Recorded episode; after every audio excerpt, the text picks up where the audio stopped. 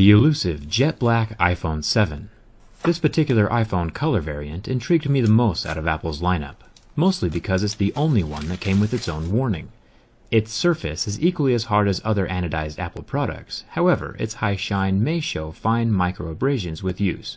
And then get this Apple actually suggests using a case to cover it, something I'd never thought I'd see. So, how scratchable is the jet black iPhone 7?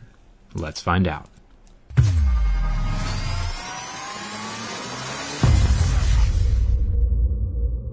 The phone is incredibly shiny and smooth. It feels way more like glass than it does metal. The super high gloss is an incredible fingerprint magnet, leaving behind almost perfect replicas of my finger. This is a brand new phone, it's never left my desk or been in my pocket yet, but I did subconsciously wipe the back of the phone off on my shirt as I often do with my glass Samsung phones. And I noticed this little mark on the back. It must be from a particle of something left on my shirt. It is incredibly minor, but it's there. So now I'll take some everyday objects and see how the phone finish holds up.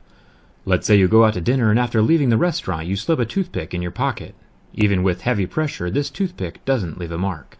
So we're off to a good start. Now let's say that your girlfriend made you take her to a fancy restaurant, and now all you have left to your name is a single solitary penny.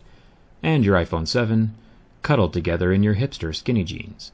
Here's where we run into multiple problems. The copper penny has left circles of permanent love all over your iPhone 7.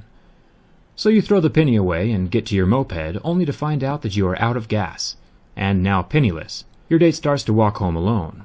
Unfortunately, your keys and phone end up in the same pocket as you chase her, leaving physical scars on your phone almost as deep as the emotional scars on your ego.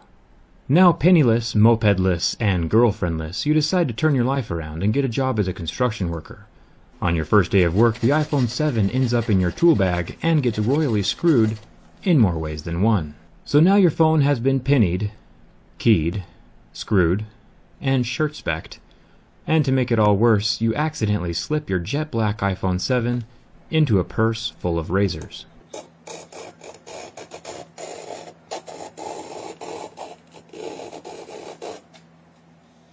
Okay, so maybe that last part was a bit of a stretch, but at least we learned that the jet black iPhone 7 can indeed easily be scratched by everyday objects.